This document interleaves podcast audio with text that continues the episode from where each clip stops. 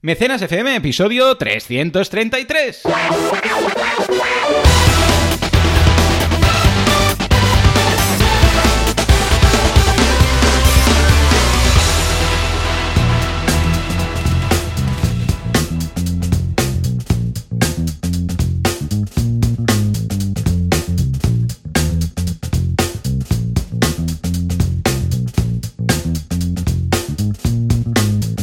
Muy buenas a todos y bienvenidos a Mecenas FM, el programa, el podcast en el cual hablamos del micro Handelnauer, del Mr. Falstaren o incluso, si alguien lo quiere escribir bien y hace el favor, del micro mecenazgo, de la financiación colectiva, del crowdfunding. Sí, efectivamente, la financiación de cuervos. Eh, ¿Quién hace esto? Eh, Valencia Concia, experto en crowdfunding, Confucio y lo que haga falta, y en correcciones varias. Su mujer se dedica también a corregir cosas, pero él solo una palabra, crowdfunding, porque hay tantas formas de escribirla mal que da para una persona a jornada completa. Y John Boluda, consultor de marketing online, directorio de la Academia de Cursos para Emprendedores, boluda.com. Y si todo va bien, al otro lado del cable tenemos el, corrección, el corrector oficial de la palabra crowdfunding. Valentí, ¿qué tal? ¿Cómo vamos? Aquí estoy. Oye, me has re- rebautizado, ya soy correcto. He pasado de capital a con, a cap- capital a A ver. que era, bueno, brutal, Claro, a claro. grumete. Ahora soy grumete. Ahora, eres grumete que ahora. corrige nada más, ¿sabes? Que Sí, sí, sí, sí. Ahí Estoy corrigiendo, pero es que oculta. da casi, casi pa- que para jornada completa, porque Full cada time, vez nos time, mandas un... Bueno, tienes incluso recopilaciones en tu podcast, Sí, ahí digo, en tu sí, blog.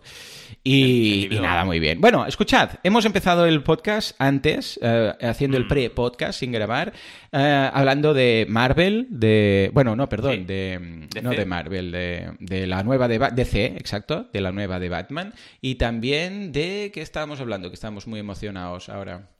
Que hemos dicho, esto lo Mm. tenemos que... Ya no me acuerdo, estamos viayos. Oye, estamos ¿De muy viejos, ¿eh? ¿De qué estábamos hablando? Chat, decidnos de qué Por hablábamos. favor, la ahora, gente por que está en el chat. Sí, no De sé Super qué era.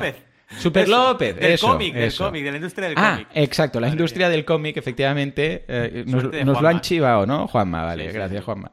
Pues que es una, es una pena que ah, Spotify, eh, o sea, el mundo de la música como Sí. Spotify y el mundo de el, la tele y del vídeo y de las series y las películas con Netflix de turnos, ah, pues vemos que, que lo ha hecho. Pero en cambio el tema del cómic, no. O sea, a no ser que sea un sello editorial propio que lo hace, yo ahora, por ejemplo, si quiero tener todos los Super López eh, pagando, pagando, si no digo Es que no, fuerte. y pagaría Es bastante. O sea, tendría un precio de reserva alto en ese, porque es mi infancia, Super López, Mm. para tenerlos todos bien digitalizados en mi iPad o en donde sea, ¿vale?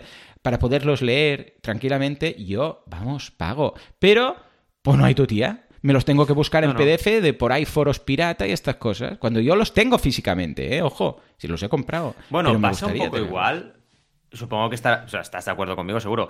Pasa un poco igual con los estrenos de cine. Es decir, Mm. ¿por qué yo acabo de ver, por ejemplo, de Batman y, y no puedes verla tú ahora en tu casa? Mm. ¿Sabes? Todavía dices, mm, a no ser que sea en un screener horrible que hayan grabado ayer, dices, ¿por qué no hay estrenos ya en mundiales, en plataforma y a la vez en cine? O sea, no lo Claro. entiendo. No- son cosas que no entiendo. Dices, vale, para mantener la industria del cine, pero si al final la gente que quiere ir al cine va a ir al cine. O sea, Claro. la gente que quiere ver algo en el cine no va a verla en, en Amazon Prime o en. Netflix. Va a ir al cine, Exacto, va a ir al cine. Exacto. No se pisan. Es como la música, ¿no? No, es que una cosa va a destruir la otra. ¿Qué va si al final son mercados distintos? Está el vinilo que sigue vendiéndose y ahora ya verás que vienen los casetos, los casetos otra vez y está Spotify y son usos distintos de la música. Y Yo conceptos no distintos y lo generaciones entiendo. distintas. O sea, que yo no pueda Pero- tener el señor de los chupetes, ah, la gran Oh, superproducción, el de el supergrupo, que no pueda tener viaje al centro de la Tierra, que no pueda tener esto en mi iPad, Mm. bueno, de forma correcta, oficial, porque Sí, extraoficial sí, ¿eh? enseguida en la que empiezas a buscar encuentras un enlace mega de no sé qué y ahí te lo vas bajando. total. Pero no, yo lo quiero bien, lo quiero oficial, lo, quiero no escaneado de cualquier forma, sino de la fuente propia, to- todo en una app, incluso pagaría por una app. En fin, no sé, no sé qué, qué tardarán. Pero antes o después yo creo que... Porque es lo que decíamos, la industria aquí del cómic está fatal comparada con Sí. Francia o comparada con Bélgica, ¿no? Claro. Y es una pena. Eh, eh, pasa algo que es muy típico en España y es muy triste también, que lo decíamos, que hay buenos profesionales excelentes que trabajan para Marvel, pero no hay una industria propia, nacional, que sea potente. Correcto. Tienes, por ejemplo, alguna, alguna editorial. Tienes Norma Editorial, por ejemplo, que es muy grande. Tienes alguna editorial potente, Planeta de Agostini Comic, que es muy grande. También. Pero, pero le falta. Le falta esto de decir, oye, no sé, vamos a crear, por ejemplo, lo que decíamos ahora, ¿no? Personajes propios. eh, todo eso no, no lo tiene tan desarrollado. No, o imagínate películas de superhéroes hechas aquí, ¿no? Es que se podría desarrollar, pero bueno. Sí, sí, sí. Es- Porque, a ver, Es complicado. Te digo algo, tampoco, a ver, evidentemente los efectos especiales ayudan, pero Hmm. hay superhéroes que se pueden hacer sin efectos especiales extra, Sí. eh, bueno, de hecho, algunas de Marvel últimamente de efectos especiales hay mm, mm, hay como nada, un- unos detallitos en cada episodio, pero los han hecho más, ¿sabes? Pero yo que sé, control mental. Por ejemplo, se Sí. puede hacer algo muy chulo de control mental, incluso de algo de, de telequinesia que no parezca muy cutre también se podría llegar a hacer. Eh, yo qué sé, pues teletransporte. Eh, todo esto son poderes que son muy resultones, en el sentido que no hace falta un gran despliegue de bolas de fuego, lanzar bolas de fuego, pero que pueden crear una trama muy chula. Porque, a ver, ya te digo, el tema de teletransporte es tirado de hacer. O sea, lo puede hacer Sí, sí. cualquiera con su cámara. Imagínate con un poco de pospo lo que se puede llegar a hacer. No sé, en fin, ahí, ahí queda el Es tema. curioso, hay que dar Sí, nuestra sí. reflexión. Matutina. Venga, va, de- ahí lo dejamos. Por favor, que alguien ah, haga algo para que toda la industria del cómic ah, se reúna bajo un mismo paraguas en el cual se pueda ofrecer todos los cómics del mundo. Casi nada. Exacto, rápido. Es En un una, fácil. en ¿eh? una app Muy fácil. por 10 euros al mes, Exacto, ¿vale? Ya está. En una app. Venga, En va. fin, bueno, va. Valentí, que hoy es un día muy especial porque es sábado y tenemos a nuestras Sí. familias ahí esperando, con lo que no las vamos a hacer esperar. Nos vamos a los titulares.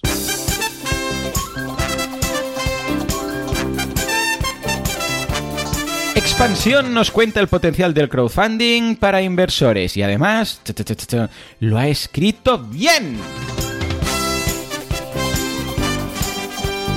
Cuideo, que parece el nombre de un mueble de IKEA, y Capital Cell, una ronda de 1.6 millones de euros. Esta ronda la pago yo.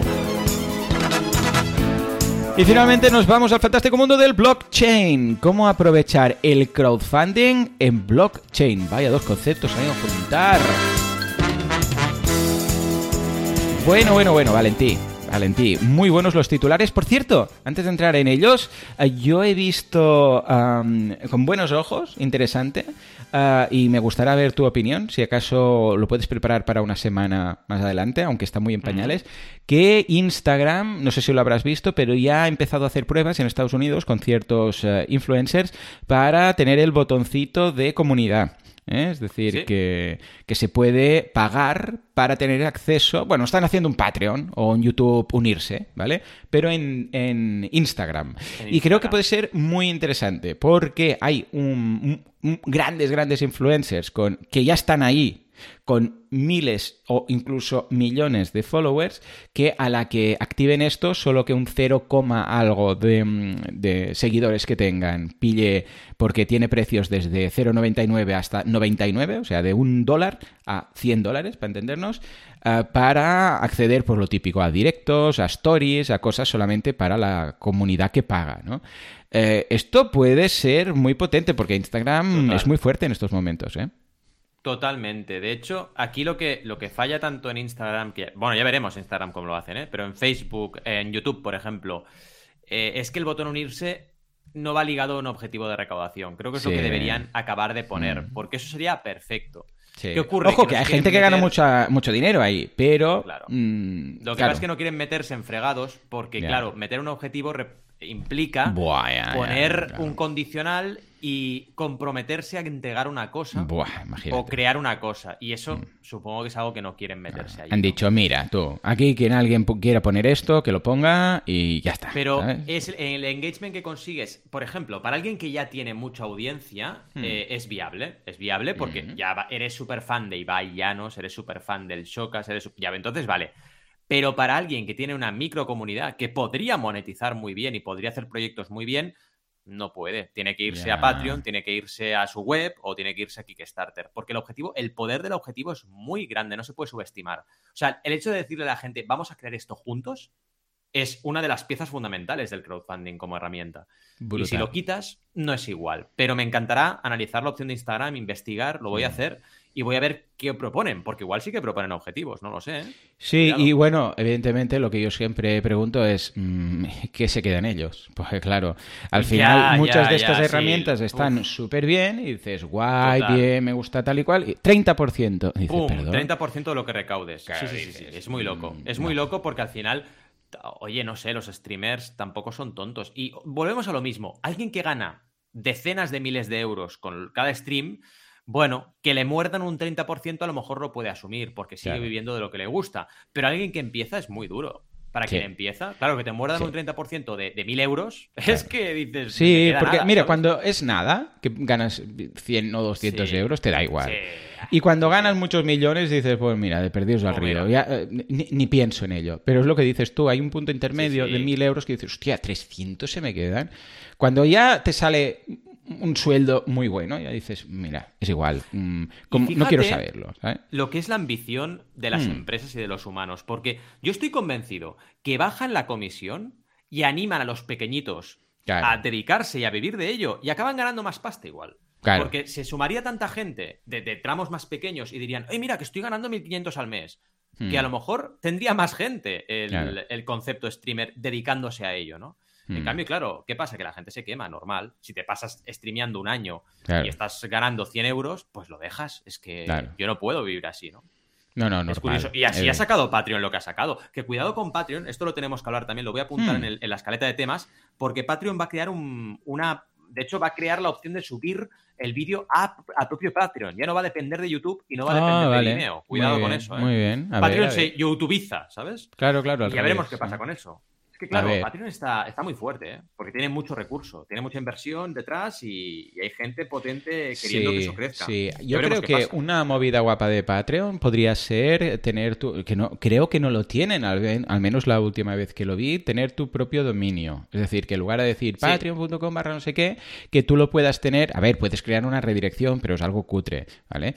pero yo digo que tengas la posibilidad de mapearlo de forma que tengas tu Patreon dentro y que pudieras hacer más cosas o sea, que puedas personalizar más tú tu página pagando un premium o lo que sea, entonces que tengas como, yo sé, pues yo diría lo que sea.com y ahí entras y, a ver, no digo lo que quieras, pero como un sistema de plantillas y que si yo las recompensas las quiero poner a la derecha, las pongo a la derecha y si quiero mm. poner no sé cómo, no sé cómo y que no dependa tanto de cómo lo tienen ellos, ¿vale? No sé, igual en el futuro. Eso sería un gran... Sí. A ver, URL, Vanity URL tienes, ¿eh? Mi, mi, Patreon es, por ejemplo, patreon.com para Banaco. Lo que pasa es que yo no sí, tengo claro, pero de creador. Es Patreon, claro, claro. Pero entonces tienes que tener patreon.com. Claro, claro. Sí, no es mala idea lo que dices, ¿eh? Bueno, sobre todo configurar la landing. Bueno, como un Shopify. Un Shopify tú puedes tener en tu dominio. Y ya está, y la gente no sabe ni qué es Shopify, a no ser que, los, que lo indague, ¿no? En fin, venga, nos vamos a los periódicos. Expansión, que nos cuenta el potencial del crowdfunding para inversores. ¿De qué va esto? Exacto. Bueno, básicamente se han hecho eco de la gran campaña de Eura, que por cierto, Hombre, vais a hablar. Aprovecho para mencionar que Tropic Phil ha sacado una campaña en Crowdcube esta semana. Y, ¿Otra vez? ya ha llegado a los 2 millones y no sé si está más Muy bien. Eh, sí, sí, bueno, es su. Por ahí, ¿eh? De 2 a 4 millones siempre, más o menos, ¿no? Es más o menos lo que, lo que esperamos. Estaba en 2 millones y sí, sí, se ha quedado ahí. Se ha quedado en 2 millones, no aceptan overfunding, así que ahí se ha quedado. Pero bueno, Eura, Tropic Phil, hay un montón de empresas españolas que están lanzando campaña en Crowdcube millonaria, ¿no? Entonces, expansión, evidentemente, se empieza, se, empieza a, ser, hacer eco de todo ello.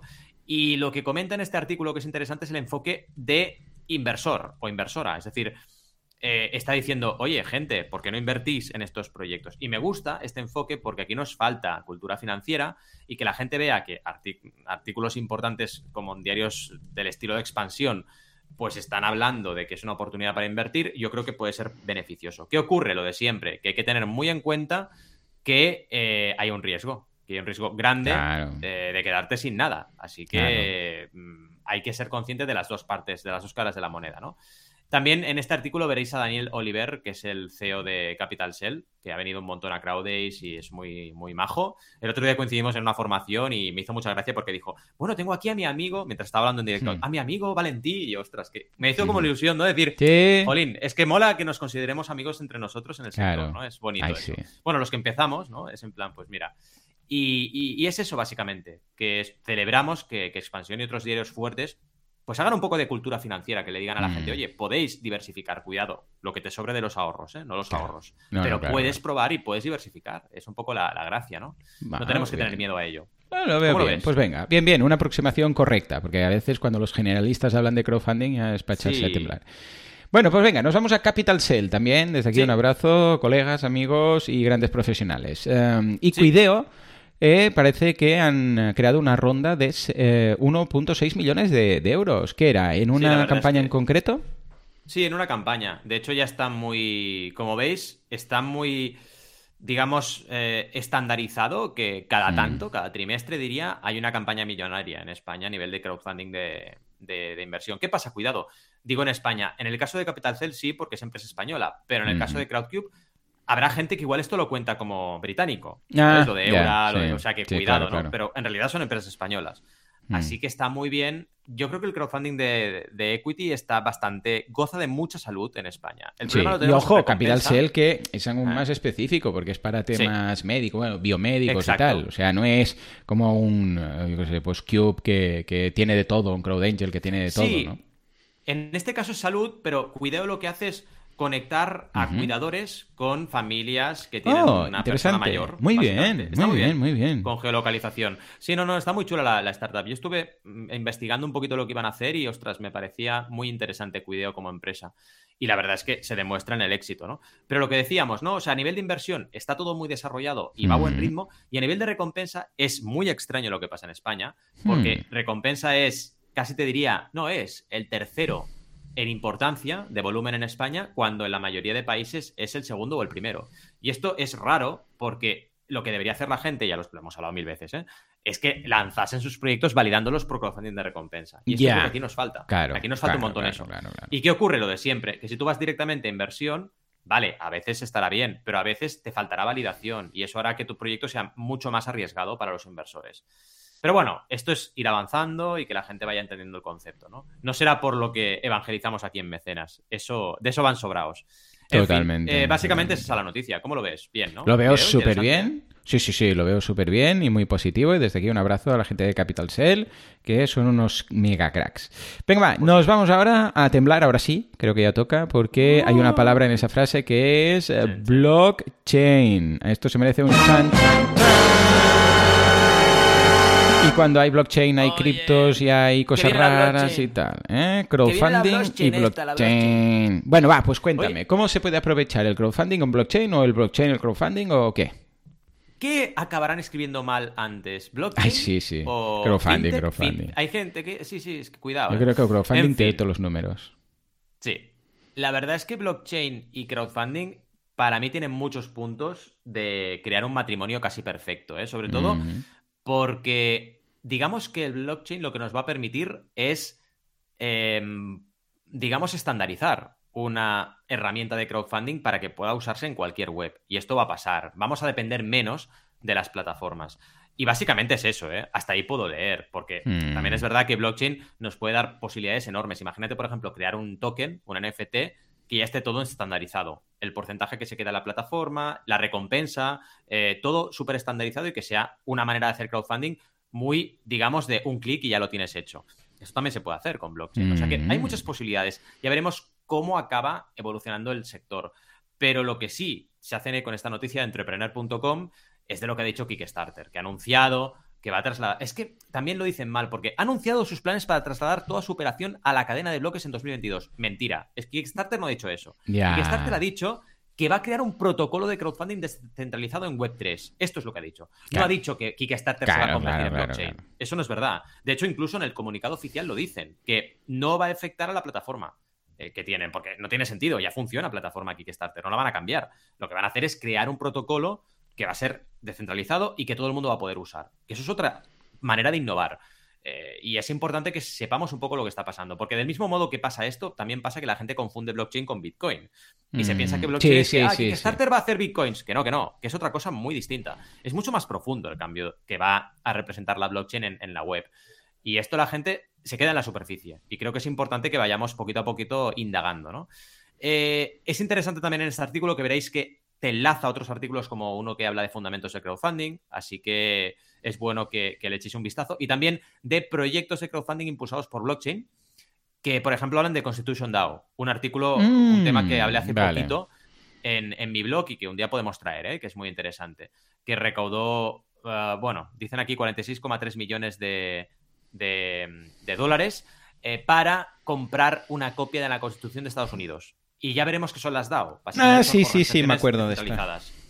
Sí, y es interesante que lo, que lo vayamos estudiando porque es, es un poco la política que os decía, ¿eh? de crear, eh, digamos, organizaciones descentralizadas que crean mediante crowdfunding un proyecto, una campaña para hacer algo. Por ejemplo, comprar un ejemplar tal, o puede ser lo que os dé la gana. O sea, y esto va a empezar a pasar cada vez más. Y ocurre, que esto te va a encantar, en su propia web. O sea, el crowdfunding lo hacen en su web.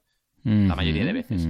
Y esto, esto va a ser una nueva vuelta de tuerca a lo Sí, que es el señor. crowdfunding. Eh, muy bien, ¿Cómo lo muy veis? bien. Bien, ¿no? Eh, lo veo muy interesante. A ver qué tal. Y bueno, eh, ya sabéis que en el Crowd Days de este año algo trataremos de por ahí, no avanzamos. Pero los interesados en temas de blockchain y criptos y NFTs y todas estas cosas, pero desde un punto de vista eh, correcto, no vendiendo la moto, pues que estén al tanto porque en Crowd Days eh, veremos alguno de estos temas.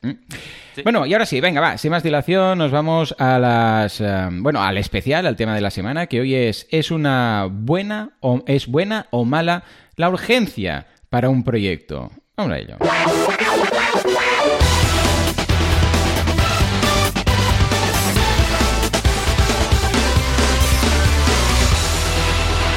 Cuando, cuando he visto este título, al principio he pensado mal. Mal, porque digo, hombre, las cosas con prisa es mal. Pero claro, también es cierto que se puede plantear desde un punto de vista de que eh, es urgente porque ha pasado algo, o sea, una catástrofe, y es urgente que se haga algo, ¿vale? Entonces, claro, si dices, yo qué sé, un, vamos a suponer, ha habido un incendio no sé dónde y se tiene que reparar, o ha habido, yo qué sé, pues unas lluvias y han estropeado algo y se tiene, de forma urgente, se tiene que hacer algo, ¿no? Eh, claro, eso también es una urgencia. O sea que vamos Totalmente. a ello. Venga, los tres bloques de Valentí. Vamos a por ello y cuidado. Eh, no por cierto, olvidemos- Valentí, Ah, hoy es el programa sí. 333. ¡Eh! ¡Eh! Tres bloques, tres puntos. ¡Ey! Es lo tuyo, ¿eh? Hoy, hoy, Tres, tres, hoy tres, tienes que, que vamos, niquilarlo. dime, dime. Es bueno el 3, es bueno el 3 porque te, te centra un poquito, ¿no? O sea, que yo, mira, son tres claves, las puedo dividir, ¿no? Me Efectivamente, da bien sí. por eso. Pero bueno, ¿qué os iba a decir? Antes de acabar, no olvidemos hacer la CTA, ¿eh? que no hemos hablado de lo que hemos hecho esta semana. Ay, eh, sí, sí. No, ya lo, Lo digo, va. aquí. Yo, yo, Venga, yo va, lo digo súper rápido y así está aquí. Si no, conociéndonos y como estamos un millallos, se nos va a Ya, pasar, Valentín. se nos va a pasar. Curso de Astra, ¿eh? En boluda.com. Oh. Es este estupendo. Lo he hecho yo, este además, este curso. Y Bien, bien, es bien. este theme que sirve para crear páginas web de forma muy fácil. Para que os hagáis una idea, la primera página, ahí digo, en la primera lección, en nada, 20 segundos creamos una home, ahí digo, una home, una página web entera. Eh, Evidentemente, luego falta poner el contenido, ¿no? Pero en 15-20 segundos, y además está cronometrado en el, en el em, vídeo, pues la creamos de forma Bueno. muy, muy fácil. Esto está pensado para la gente que dice, no, si yo no solo quiero una web normalita, fácil, eh, pim pam. Bueno, pues lo podéis hacer. O sea que ahí está. ¿Y tú, Me Valentín? encanta. Nosotros hemos tenido eh, clase de blockchain y crowdfunding, precisamente, hablando ¿Ves? del tema, y clase de, me encanta, el SEO no es crear contenido. Que esto es una clase que se ha marcado Jorge, que está muy bien, porque te marca un poco, no es crear contenido y ya está, es crear contenido y posicionarlo bien, pensar en las keywords, a veces un artículo bien planteado te vale más que 10 que no estén bien planteados. Está súper bien esta clase. Así que os la recomiendo que le echéis un vistazo porque este curso deseo para crowdfunding y lanzar proyectos está súper bien. Y luego el mío de blockchain, pues oye, hablábamos un poco de CrowdDays. Para ir calentando motores para CrowdDays está súper, súper bien. Así que echadle un vistazo a las dos clases. Estupendo. Pues venga, dejaremos los enlaces en las notas del programa. Sí, y ahora vamos a por el tema, que como decías es la urgencia, ¿no? Eh, claro, la gente tiene urgencia normalmente para lanzar proyectos. Es Mm. muy mítico eh, lo que siempre os cuento, que la gente me contacta para hacer campañas para ayer, ¿no? Y dices, a ver, Mm. chicos, chicas, calma, calma, calma. Que como decías tú en la intro, la urgencia normalmente no es buena. Y es verdad, es mala consejera. ¿Por qué? Porque tener prisa para lanzar no es bueno. Y esta sería el primer, la primera clave, ¿no? Fijaos que, en primer lugar, y esto ya lo sabéis, el 61% de los proyectos en Kickstarter tienen problemas. Por no haber hecho pre-campaña, por ejemplo, por pensar que la plataforma genera visitas, por precipitarse y estrenar Mm. al ir mal la pre-campaña, que esto es muy típico, ¿eh? es decir, va la pre-campaña, fíjate lo que somos, ¿eh? Cómo somos los humanos. Va mal la pre-campaña, solución. No, es que la gente me está diciendo que cuando estrene va a ir bien. Y estrenas. Ya, sí. Error. Es típico caso de, de castañazo al canto. Mm. Cuando eso me lo dice un creador, digo, frena, pero frena mucho, ¿eh? Porque esto es completamente lo contrario. Si tu precampaña no va bien, significa que tienes que corregir errores y tienes que ver qué está pasando antes de estrenar tu campaña. Igual tardas un mes más. No te precipites porque si va mal en precampaña, va a ir mal la campaña. Y esto ocurre muy típico. También pasa que eh, diseñan mal una campaña y lo lanzan a lo loco. Esto pasa muy, muy típicamente, de decir, bueno, voy a, voy a lanzar un Kickstarter, venga, cuatro párrafos, eh, y esto a veces se le escuela eh, a, los gestores de la plataforma y se mm. lanzan campañas súper deficientes a nivel de diseño, que eso también es malo. O sea, la estrategia es importante, pero el diseño también, ¿no? Y en definitiva, ese tener prisa por lanzar creo que es uno de los problemas más gordos que encontramos en crowdfunding porque la gente muchas veces recurre al crowdfunding para solucionar problemas de liquidez, para solucionar problemas de me falta dinero para algo. Y es un poco el enfoque que ya empieza mal. Cuando empiezas mal ya con la base, ya todo se construye mal. Entonces tienes que rebobinar y decir, no, ¿para qué estoy usando crowdfunding? Porque si es para conseguir dinero, hay otras maneras de conseguir dinero. No, no, no uses crowdfunding para conseguir dinero y ya está. Eh, y hablo de crowdfunding de recompensa, lógicamente. ¿eh? Eh, pero bueno, se aplicaría a todos prácticamente. El, segundo, estrenar antes para aprovechar esa oportunidad que tan grande es. Es típico, ¿eh? Hay un evento, el mobile, ¿no? El Mobile World Congress. Es que tengo que estrenar para el mobile porque en el mobile la gente me va a contribuir. Error, porque en el mobile vas a estar por otras cosas. No sí, esto me recuerda, mira, mucho a San Jordi, cuando hay algún autor que quiere lanzar por San Jordi y dices, sí, porque quiero... Ya, pero ¿sabes? La avalancha de nuevos títulos que hay es mucho más difícil. Que te, que te encuentren, porque está todo el mundo ahí. En cambio, lo haces en época baja y te, puedes tener incluso más visibilidad. Claro, es que es muy buen ejemplo este. Y ocurre también con creadores, eh, cuidado. Que creadores quieren al revés, ¿no? Quieren tener el libro para San Jordi, con lo cual tienen que estrenar, Efectivamente. En noviembre del año anterior. Pues igual no, cálmate. O sea, ve con la calma y, si tienes que sacar el libro, ya presentarás San Jordi el año siguiente, ¿sabes? Pero Efectivamente. La campaña, Nosotros la guía del creador la hicimos que la queríamos en San Jordi, pero era, mira, si llega en San Jordi llega y si no no pasa nada, claro. ¿vale? Y esto que la empezamos lo que decimos en noviembre, ¿vale? Y teníamos cuatro o cinco meses y comunidad previa, pero aún así dijimos, si no se puede, pues no se puede, no pasa nada. Si tienes comunidad previa puedes tener un poco de digamos, premura y puedes conseguirlo. Pero si tienes que desarrollar comunidad, no, no, olvídate de esa oportunidad tan grande y concéntrate en que tu estrategia online funcione. Hay que trabajar online para tener éxito. Entonces, tú en un evento no estás para que la gente te contribuya a través de una tablet o a través de un ordenador, o estás por conectar con la gente, porque para eso es un evento presencial. Y es muy importante que estés así. ¿Qué ocurre? Que esos eventos no se trasladan muchas veces a contribuciones en el momento, ni mucho menos en una campaña. Así que no te sirve de mucho tener la campaña activa mientras estás en el mobile en tu stand. Prácticamente de nada. Y el proyecto no olvidemos que depende de sus creadores, siempre. Entonces no te pienses que por estrenar en el mobile te va a ir mejor la campaña, porque no es así. Eh, otro punto, estrenar antes para aprovechar la temporada. Otro clásico, ¿no? Eh, pero no, no dejemos de pensar que se venden también helados en invierno, se venden camisetas en, invierno también de manga corta. Entonces, la estacionalidad prioriza menos que la preparación. Volvemos a lo mismo.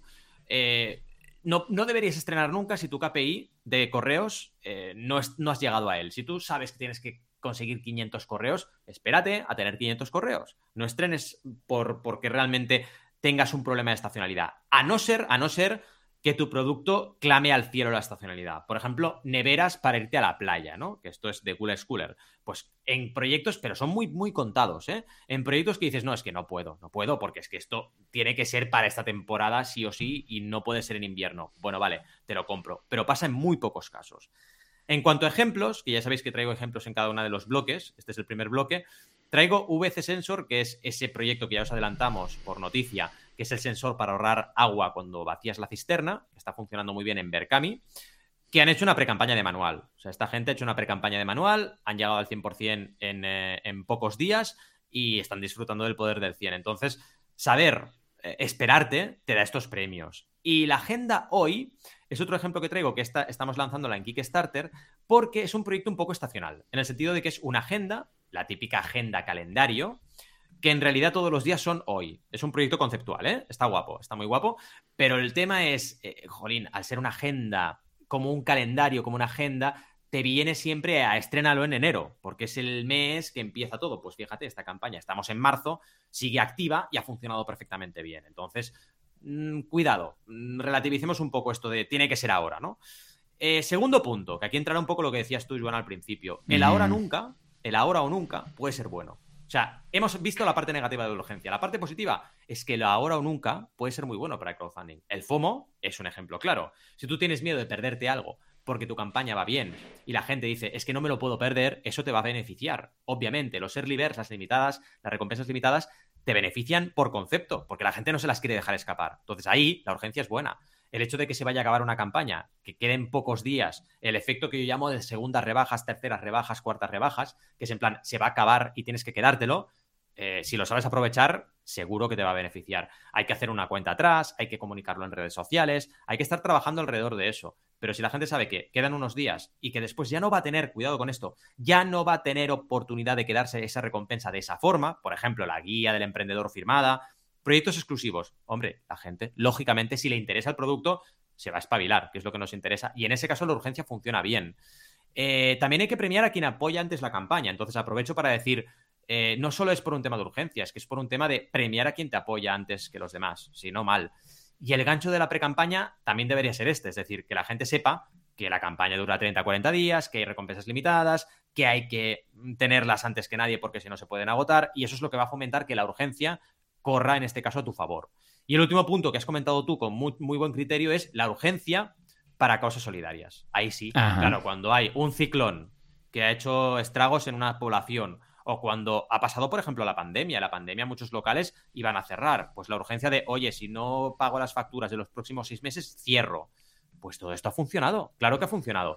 Y aquí vemos dos casos más, hmm. Sleep Cycle con su hub para ciclistas, que aquí funcionó muy bien porque veníamos en época de post-pandemia y el efecto urgencia funcionó bien. La gente les dio apoyo para crear este bar, este bar hub para ciclistas, porque también lo necesitaban y porque venían de una época complicada. Y Kilm, que es una campaña de empoderamiento de lactancia, porque no deja de ser una ropa para lactancia moderna, digamos, ¿no? y, con estilo, trabajó muy bien las recompensas Early Entonces, si tú trabajas bien las recompensas Early la urgencia te beneficia porque la gente va rápida para quedarte estas recompensas y tú alcanzas las cotas que tienes que alcanzar de recaudación. Así que en este caso hemos repasado urgencia como algo positivo. Y el último punto, bloque 3, mm. sería, oye, tras la urgencia, cuidado, porque puede venir un bajón. Esto es como cuando tienes un día de muchas charlas y tal y cual y acabas el día destrozado, ¿no? Porque, ah, qué cansado estoy. Pues es lo mismo. O sea, en la urgencia te pega ahí un subidor de adrenalina y luego viene el bajón. Y cuidado porque ese efecto puede ser devastador para las campañas. Y ocurre mucho, ¿eh? Que la gente se pega un curro bestial para fomentar la urgencia en los primeros días y el tercer, cuarto, quinto día, bajón. Entonces, claro, bajan ellos de moral, bajan las visitas, baja la recaudación. Y este tortazo puede ser muy grave y de ahí a lo mejor no te levantas. O sea, la campaña no la consigues levantar, ¿no?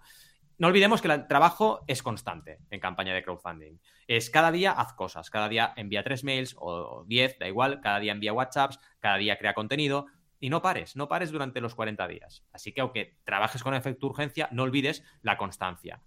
Por ejemplo, aquí, para acabar, dos ejemplos más, el efecto Big Bang de Pompita, eh, fue un caso de estos, ¿no? De subidón, subidón brutal, pero cuidado, no podemos bajar. Y al no bajar, en este caso, Sergio Ramos, nuestro Sergio Ramos, claro, llegó a 16.000 euros, 16.300 euros de 5.000 de objetivo. ¿Pero por qué? Porque fue súper constante con la comunicación, porque mm. no se dejó llevar por este bajón de después de la urgencia, ¿no?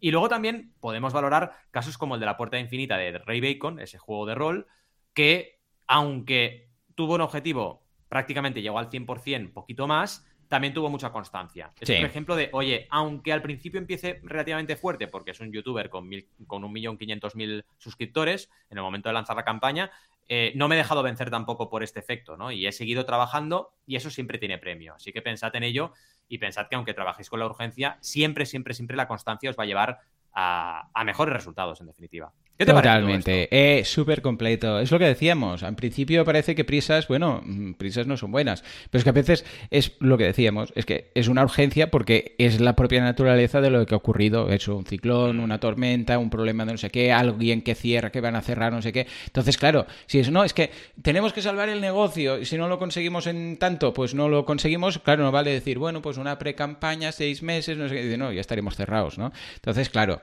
Siempre deberíamos uh, valorar y evaluar la, la naturaleza del propio um, objetivo que tenemos y el por qué. En muchos casos, pues evidentemente es clave tener esa urgencia porque el propio asunto o el propio objetivo, ya más allá de lo económico de, de crowdfunding, implica que sea una urgencia. Muy bien, eh, pues lo he visto súper completo, muy, uh, vamos, al nivel del episodio 333, 333, ahí, ahí, o sea que uh, muchas gracias por todo lo aportado. También muchas gracias a todos los que estáis por aquí, por el chat. Uh, de verdad, se agradece un montón teneros acompañándonos. Un abrazo a Juanma, Esther, Verónica, Alberto, que os habéis pasado por aquí en directo. Uh, señores, hoy hemos visto de todo. Hemos hablado de Capital Sale, de expansión también, que ha escrito bien crowdfunding, de las urgencias, de lo que hemos creado nosotros durante esta semana. Con lo que nos escuchamos dentro de una semanita, dentro de siete días, con más crowdfunding. Escrito bien o mal, pero ahí estaremos. Hasta entonces, adiós.